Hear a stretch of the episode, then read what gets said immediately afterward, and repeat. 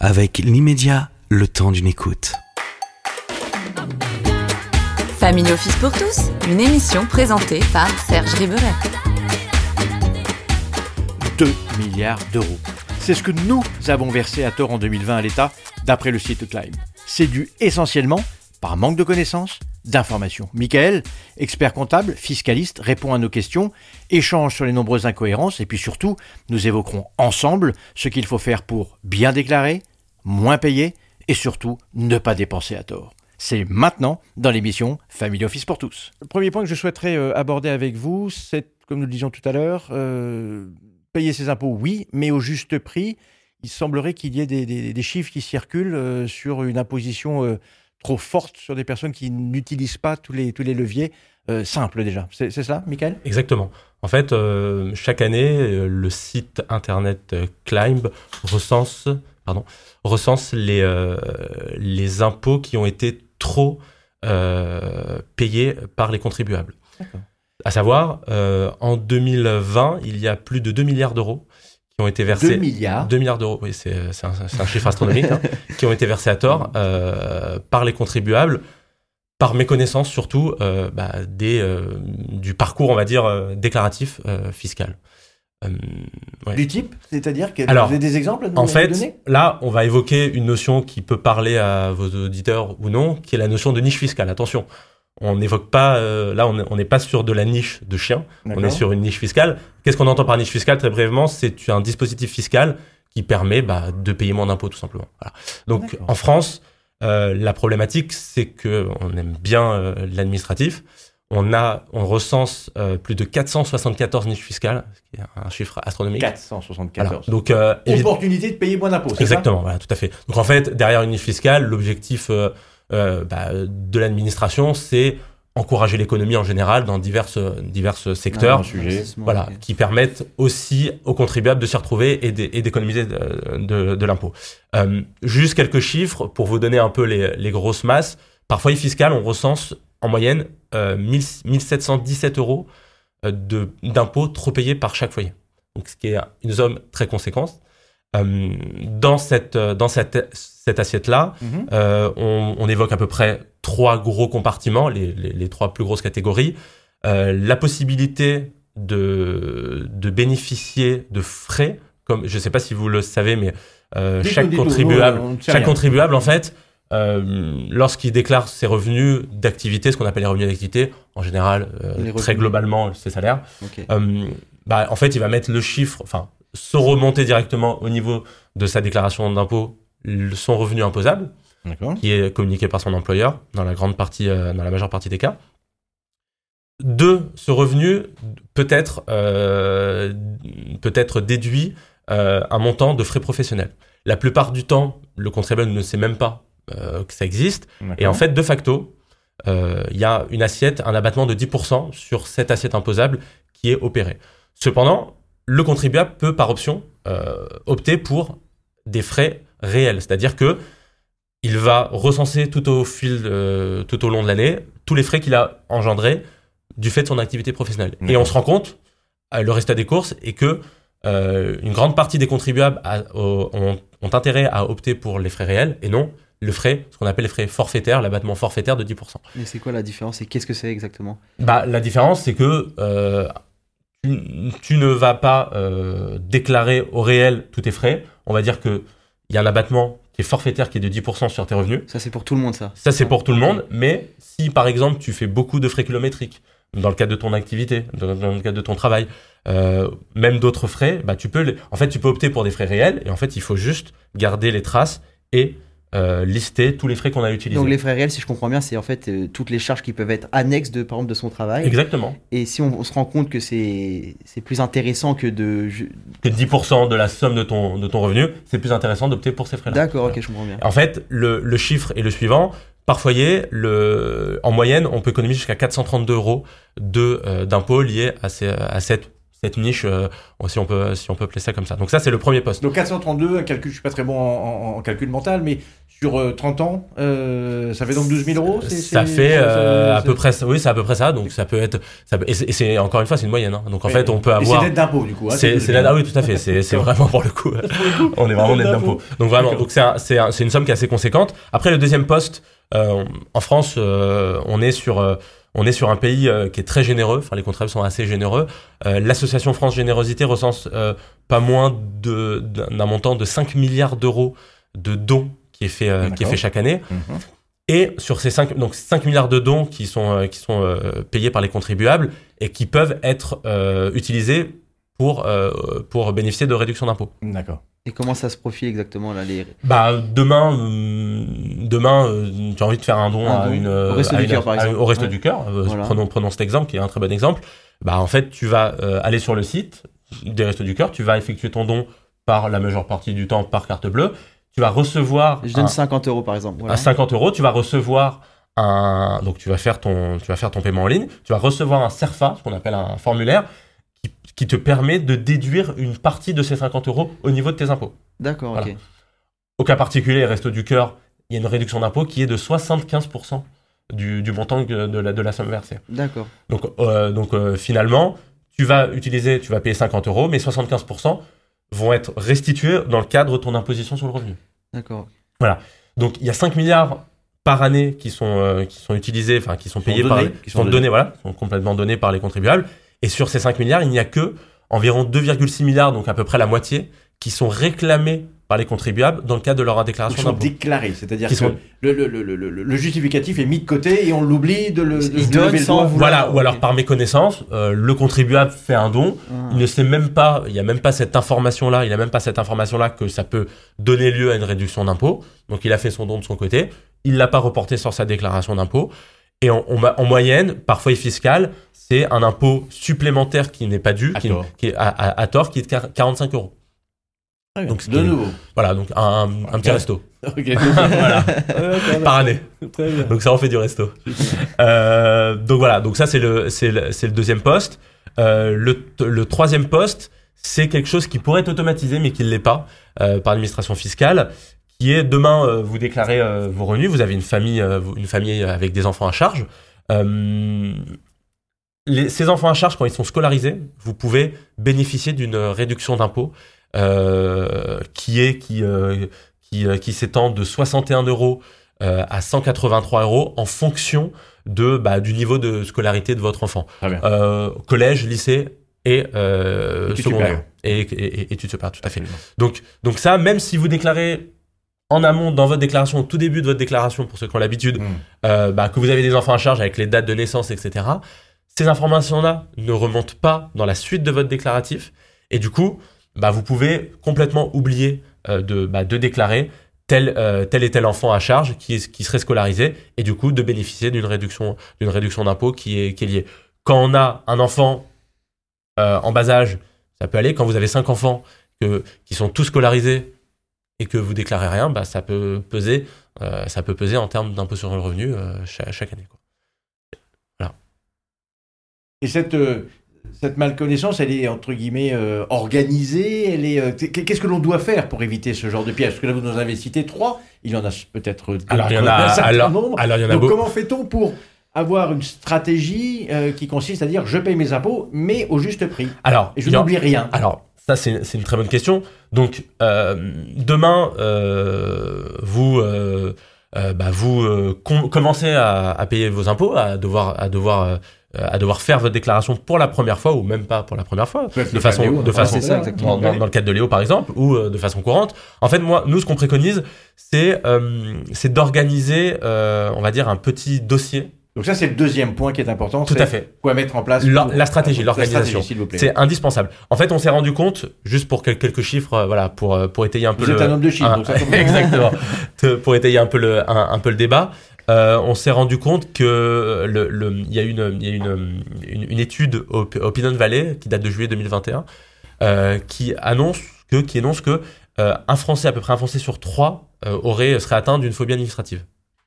La fameuse. La fameuse phobie mi c'est quoi certains ministres euh, Alors...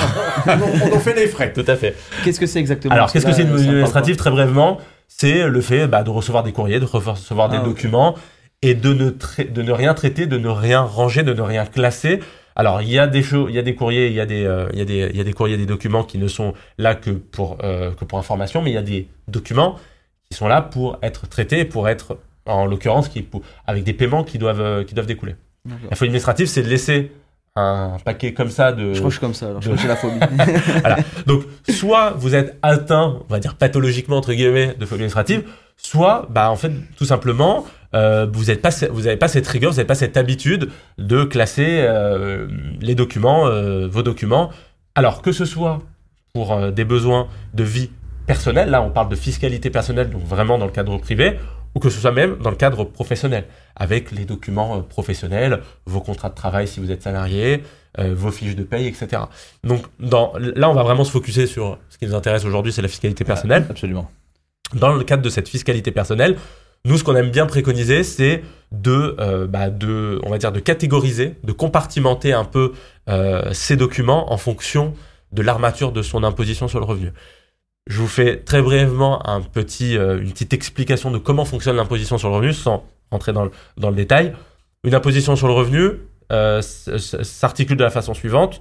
Vous avez trois grands compartiments. Vous avez d'un, dans un premier temps, vous avez vos revenus, faut déclarer.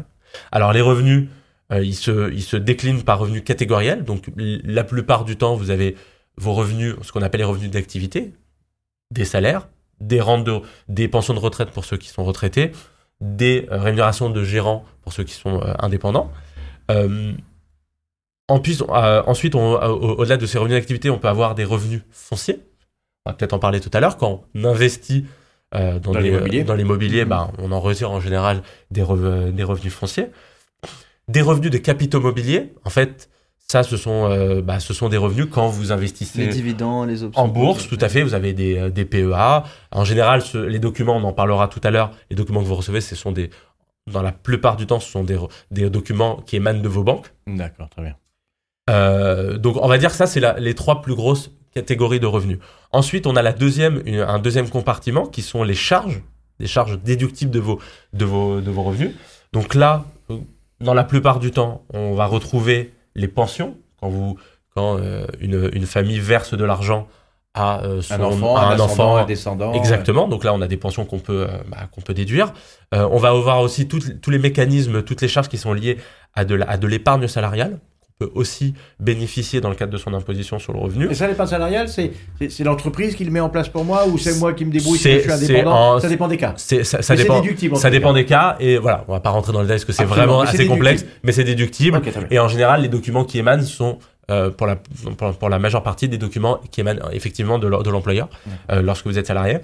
Euh, et enfin, le dernier cas, on vient de l'évoquer juste avant, euh, bah, ce sont tous les documents qui sont liés euh, à vos réductions et euh, à vos crédits et réductions d'impôts. Les dons, mhm. dont on a parlé, euh, dont on a parlé juste avant.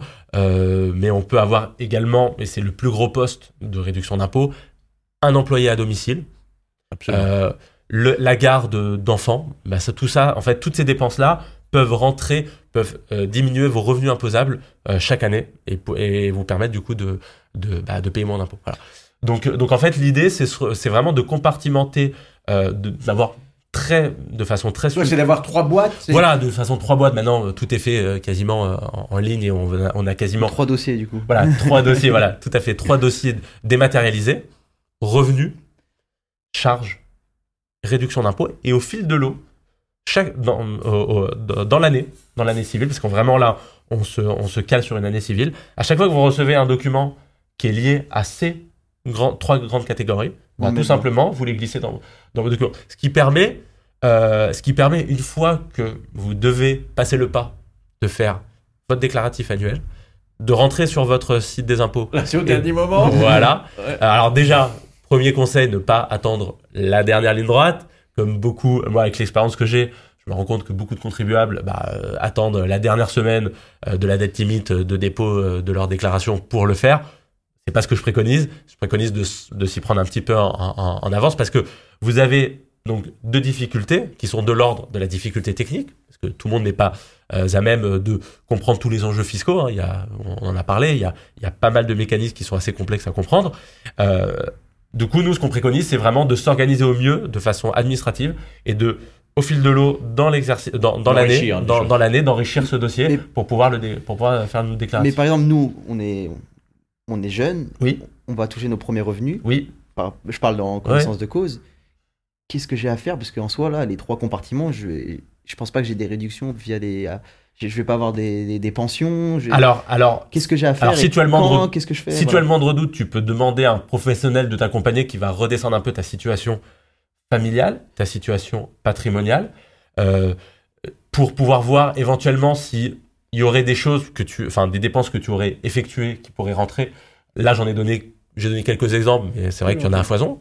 Euh, après, on va dire que sur un jeune actif qui rentre dans la vie euh, professionnelle, euh, au début, les enjeux ne sont pas très très importants.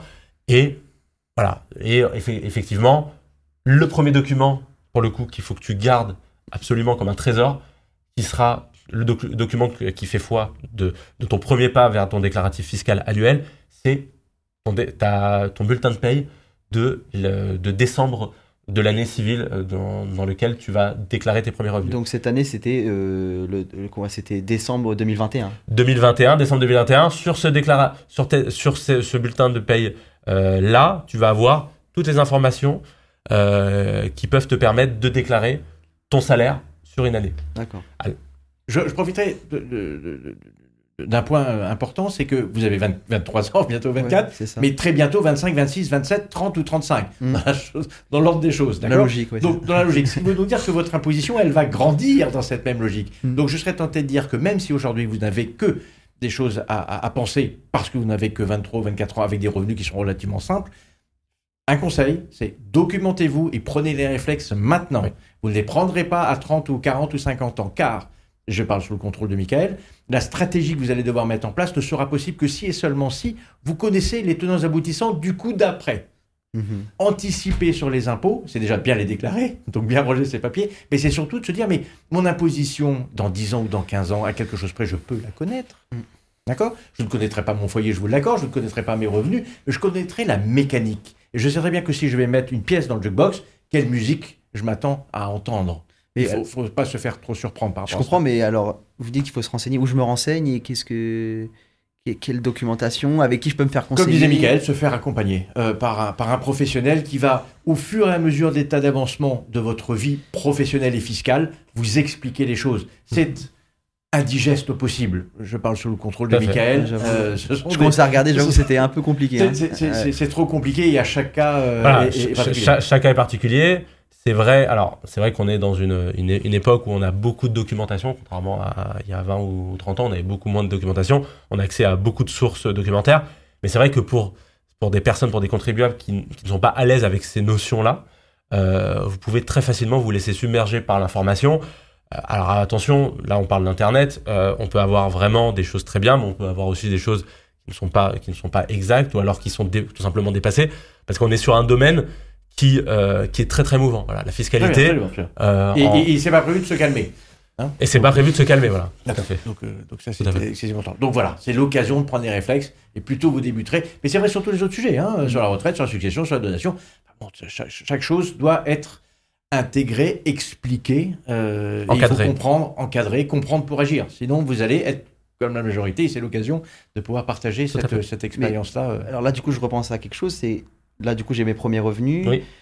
Euh, par exemple, moi, je me mets dans, dans mon cas, si demain j'ai envie d'acheter par exemple un bien, c'est-à-dire un appartement, demain, euh, qu'est-ce que j'ai à faire?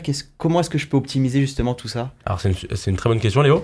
Euh, alors, donc on en a parlé tout à l'heure, il y a pas moins de 474 niches fiscales, donc on peut les redescendre, hein, mais je peux t'assurer qu'au bout de 2-3 niches fiscales, tu vas laisser tomber rapidement. en fait, l'idée, c'est effectivement bon, voilà, dans, dans, un parcours de vie, on commence à être actif, on commence à avoir un petit peu d'argent de côté. Donc, là, là, donc euh, ce qui vient assez naturellement, c'est de dire, bon, voilà, comment on peut épargner au mieux? Il y a plusieurs, il y a plusieurs. Comment nous fléchons cette épargne? Voilà, comment nous fléchons cette épargne. Il y a plusieurs choses qui peuvent rentrer dans cette épargne, mais c'est vrai que c'est le sport national en France. On aime bien investir dans la pierre. C'est comme ça, c'est une réalité.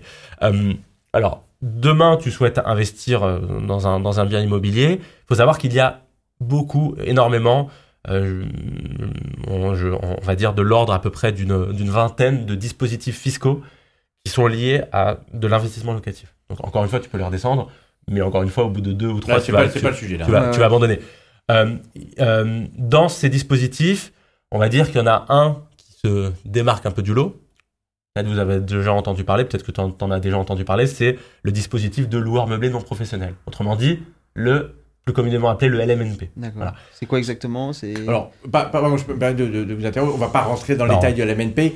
C'est, ce qui est important, c'est de retenir, c'est qu'il existe des solutions de défisque, mhm. il existe euh, de la compréhension, et pour pouvoir comprendre tous ces éléments-là, encore faut-il se faire accompagner, parce que l'on ne doit pas réfléchir autrement que d'être stratège. J'en vais là sur le troisième point, Exactement. qui va être, euh, très bien, nous sommes au mois de juillet, août, je viens de recevoir euh, les chiffres, ils viennent de tomber de la part, de la part des impôts. Qu'est-ce que je fais de ces chiffres? Est-ce que ça nécessite une action mensuelle ou au contraire, je prie jusqu'au 8 juin 2023 euh, imaginons 2024, à chaque année, de se dire, oh là là, il va falloir que je repense à, mes impôts euh, dans un an. Ou au contraire, le faire en marchant euh, permet de pouvoir euh, le faire tranquillement et de manière efficace. Est-ce que c'est ça? Bah exactement. J'aimerais vraiment euh, qu'on puisse rentrer dans, sur, ce, sur ce point. C'est exactement ça. donc bon, on en a parlé. Donc il y a des dispositifs, il y a des dispositifs. Juste pour revenir deux petites secondes sur le sur, sur le point de Léo. si demain tu achètes un bien immobilier et que tu ne fais rien, mmh. c'est-à-dire que tu le mets en location mais que tu, tu, tu, ne mets pas en place d'action, tu vas te faire imposer de façon importante en impôts et en ce qu'on appelle prélèvements sociaux, c'est-à-dire des bah, de, une taxe additionnelle qui, qui n'est pas sous catégorie de taxe, mais qui est, une, qui est un prélèvement social, mais tu vas te faire imposer de façon importante. Si tu n'anticipes pas ça, bah, tu, vas, tu vas te faire taxer et à tort. Et en fait, tu pourrais économiser cet impôt-là. Donc voilà, le, meilleur, le meilleur mmh. euh, type, c'est le meilleur, la meilleure astuce possible, c'est de se faire accompagner par un expert comptable, par un family officer, par quelqu'un de professionnel qui est un sachant qui pourra t'aiguiller dans, dans, dans, dans, le cadre de ton, de qui peut achat. Être, sinon, une, une, une option euh, peut-être contre-productive. Donc attention, hein, c'est-à-dire qu'à très court terme, on paye euh, moins d'impôts, mais à long terme, on en paye plus. Voilà. Donc c'est mieux de, voilà, de attention, se faire, de, de se épauler. Quoi. Tout à fait. Tout à fait. Ensuite, pour revenir sur le mm. point. J'aimerais bien que tu me fasses une relance. Oui, c'est bien, mais euh, se faire accompagner, ça coûte des sous. Non, mais en fait, c'est ça que je voulais dire, mais je voulais pas les, les mettre en. Allez, allez. Oui, mais alors je, comprends bien, mais du coup, euh, pour ma part, premier revenu, pas forcément des gros revenus, euh, ça, ça, coûte cher de se faire accompagner. Alors, se faire accompagner, ça, certes, c'est un coût. comme disait Serge euh, tout à l'heure, soit tu choisis de ne pas te faire accompagner, auquel cas, bah, tu payeras de l'impôt sur X années, parce que si tu ne te fais pas accompagner dès le départ, un investissement. Après, derrière, quand c'est verrouillé, c'est assez complexe de défaire un peu le, de défaire un peu le nœud. Bah, le coût que tu auras engendré si tu te fais accompagner, je peux t'assurer que tu l'amortiras et très rapidement par rapport à, la, à, la, pression fiscale et à la pression aussi euh, de cotisation sociale que tu pourrais avoir. Là, on prend le cas, au cas particulier dans un investissement immobilier. Donc certes, c'est un coût.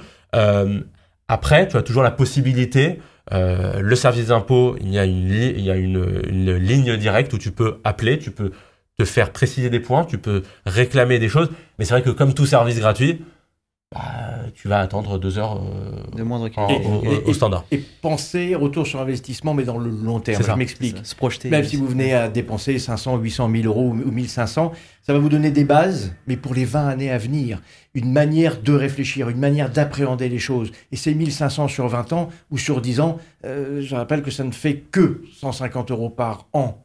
Mm. Euh, ça fait donc environ, je calcule mal, mais 12 euros par mois et, c'est quelque chose qui va vous être bénéfique dans la durée. Donc, et, essayons de, prendre du recul, encore une fois, par rapport à cela. Oui, c'est un coût direct, immédiat. Ok, bon, je, je, je, dépense 800 000 euros. So what, ben, so what c'est que vous allez comprendre que ben, lorsqu'il y aura des enfants, ou au contraire, il faudra déclarer qu'ils sont en études, ben, vous n'allez pas, est-ce que je le fais ou je le fais pas? Et... je, suis, je dois cocher telle case. Vous savez ça. Les fondamentaux, il ne s'agit pas d'aller chercher les 474 niches.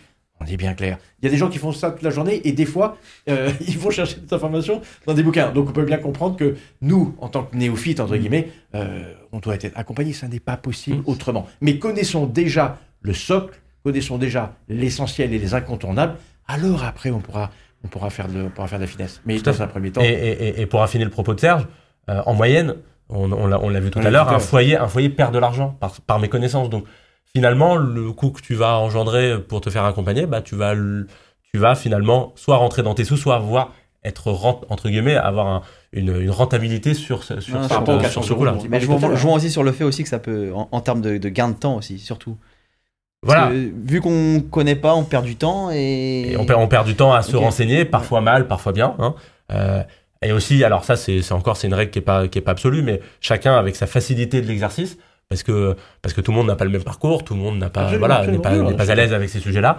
Euh, donc voilà, nous on est là pour ça aussi, accompagner accompagner nos clients à, euh, on va dire, à se décharger de cette charge-là, tout en sachant que ce qui est complexe dans ce domaine-là, c'est qu'en fait, ça fait, ce sont des domaines qui sont très transversaux. C'est-à-dire que on a euh, la situation familiale impacte votre conditionne, conditionne votre fiscalité, la situation professionnelle également. Donc en fait, on est dans un environnement à 360 degrés. Mm-hmm. Donc en fait, d'avoir tous les tenants et les aboutissants de cet environnement-là, euh, bah c'est voilà c'est c'est le métier c'est le métier du professionnel qui vous intéresse. Et en plus si vous cumulez le salariat avec l'entrepreneuriat euh, là bonne chance euh, là vous, venez ça vient se percuter mm. donc à juste titre c'est vraiment l'ADN du podcast hein, je rappelle c'est vous aider à, c'est le podcast qui vous fait faire des, des, économies et gagner du temps. Là on est vraiment. Vraiment on est vraiment on est vraiment dans le cœur du métier. On ne mm. peut pas se débrouiller seul. Ou au contraire on connaît les risques. Et les chiffres sont clairs ils parlent d'eux-mêmes. On parle de milliards, on parle de 400 euros, on parle de... Et tout ça par mal connaissance pense qu'il y a un intérêt à... dommage. Et éventuellement, voilà, c'est pour ça que nous, nous poussons aussi l'éducation dans les écoles, nous poussons euh, à, pouvoir, sur les jeunes actifs, leur expliquer le, le BABA. Et aussi bizarre que ça puisse paraître, euh, certains étudiants de 22 ou 23 ans, la différence entre la TVA et le TTC, euh, ils ne savaient pas trop, en fait, mmh. Mmh. entre le, brut et le net, ils savent pas. Bon, c'est compliqué, hein mmh. Donc, ok, très bien. Mais écoutez, voilà voilà pour, euh, entre guillemets, un choix. Il est, euh, il est par définition euh, un, un, totalement partial, parce qu'en fait, on ne peut pas faire autrement que de faire de, des choix dans ce que nous, abordons. avant de conclure, est-ce que vous auriez, dépendamment de, la mécanique que vous nous avez donnée, est-ce qu'il y a un site en particulier? Est-ce qu'il y a... Alors, moi, ce que je conseille, après, bon, on va rentrer un peu dans, le détail, mais si vous avez quelques questions que ce soit, tous les ans, l'administration fiscale met en ligne une brochure sur l'imposition sur le revenu actualisée, parce que voilà, il y a des lois de finances tous les ans, il y a des choses qui évoluent, etc. Euh, donc c'est un pavé qui fait pas loin de 400 et quelques pages. Donc bon, faut avoir, faut avoir de la force, faut avoir du temps. Euh, voilà, si vous avez des questions, mais, mais, mais en fait, cette brochure-là sert vraiment quand vous connaissez votre sujet, quand vous avez une question vraiment purement opérationnelle à, à, à opérer. Encore une fois, il y a un numéro, euh, vous cherchez sur Google, d'impôt impôt service vous pouvez, euh, voilà, vous pouvez vous faire renseigner des choses par l'administration fiscale en direct, par des juristes de l'administration fiscale. Euh, voilà. Donc ça, c'est autant de, autant de, mmh, autant de sources que vous pouvez utiliser. Et la source référence, c'est le BOFIP. C'est vous tapez BOFIP sur Google. Vous avez. C'est comment BOFIP B-O-F-I-P. D'accord. Et en fait, dessus, vous avez tous les, tous les textes. Mmh. Tous les textes et leur application. Alors voilà, encore une fois, ce sont des termes qui sont pas ah, voilà, qui sont pas ouverts à tout le monde. C'est, faut avoir un petit peu d'expérience et un peu être à l'aise avec ces notions-là, parce que c'est des notions purement fiscales. Euh, donc voilà. Mais en soi, vous avez toute la, on va dire, toute la littérature sur Internet. Euh, encore faudrait-il savoir où aller chercher hum. et comprendre ce qu'il en, ce qu'il, ce qu'il en dit. D'accord, je comprends. D'accord. Donc ce que l'on peut euh, retenir, c'est qu'il nous faut être à minimum connaître les prérequis, à minimum être curieux, sans être. et ce sont des. combien d'études pour vous? Combien d'années d'études? 8 ans. 8 ans Bon, je ne peut-être pas passer 8 ans sur la sur le revenu. Pour ma part, le, choix a été fait. Euh, pour ma part aussi. C'est vous aussi. donc, euh, en revanche, il nous faut les fondamentaux et, de pouvoir grandir avec notre fiscalité et, ne pas la subir. Il nous faut choisir notre fiscalité. Encore une fois, c'est comme tous les autres sujets. C'est c'est à nous d'être aux commandes. Hein. C'est euh, ça qui est ça qui est important. Vous venez d'écouter Family Office pour tous. Maintenant, c'est à vous de jouer. Vous savez ce qu'il faut faire et comment le faire. Retrouvez-moi sur TikTok, Facebook, Instagram et Twitter. Surtout, partagez mes podcasts que vous trouvez sur Apple Podcasts, Spotify et Deezer. Faites-moi part des sujets qui vous intéressent, je les traiterai dans un prochain podcast. Pour cela, vous pouvez échanger avec moi sur ma page de profil perso LinkedIn, Serge Ribéry. À très vite.